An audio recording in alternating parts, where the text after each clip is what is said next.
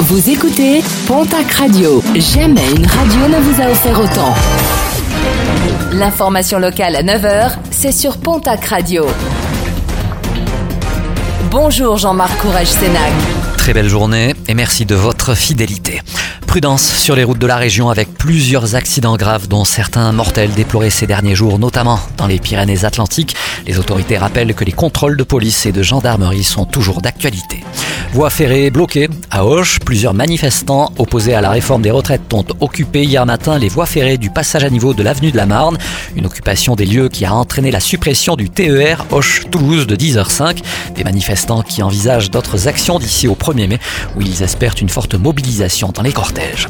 La préfecture du Gers satisfaite des derniers chiffres de l'emploi dans le département avec un taux de chômage qui s'élève à 5,6% au quatrième trimestre contre une moyenne régionale de 8,6% et un taux national de 7%, le Gers se rapproche du plein emploi selon la définition de l'Organisation internationale du travail, une baisse de 4,8% sur un an qui s'accompagne également de tensions au niveau du recrutement dans certains secteurs.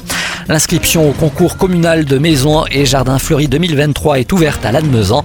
Tous les ans, la ville organise ce concours des maisons et balcons fleuris pour mettre à l'honneur et récompenser ceux qui contribuent à embellir le cadre de vie. Inscription ouverte jusqu'au 20 mai prochain. Toutes les infos à retrouver sur le www.lannemezan.fr. Le programme sportif de ce week-end avec en rugby la 23e journée de top 14, déplacement de Pau à Brive. Au même moment, Bayonne recevra l'équipe de Montpellier en soirée demain samedi.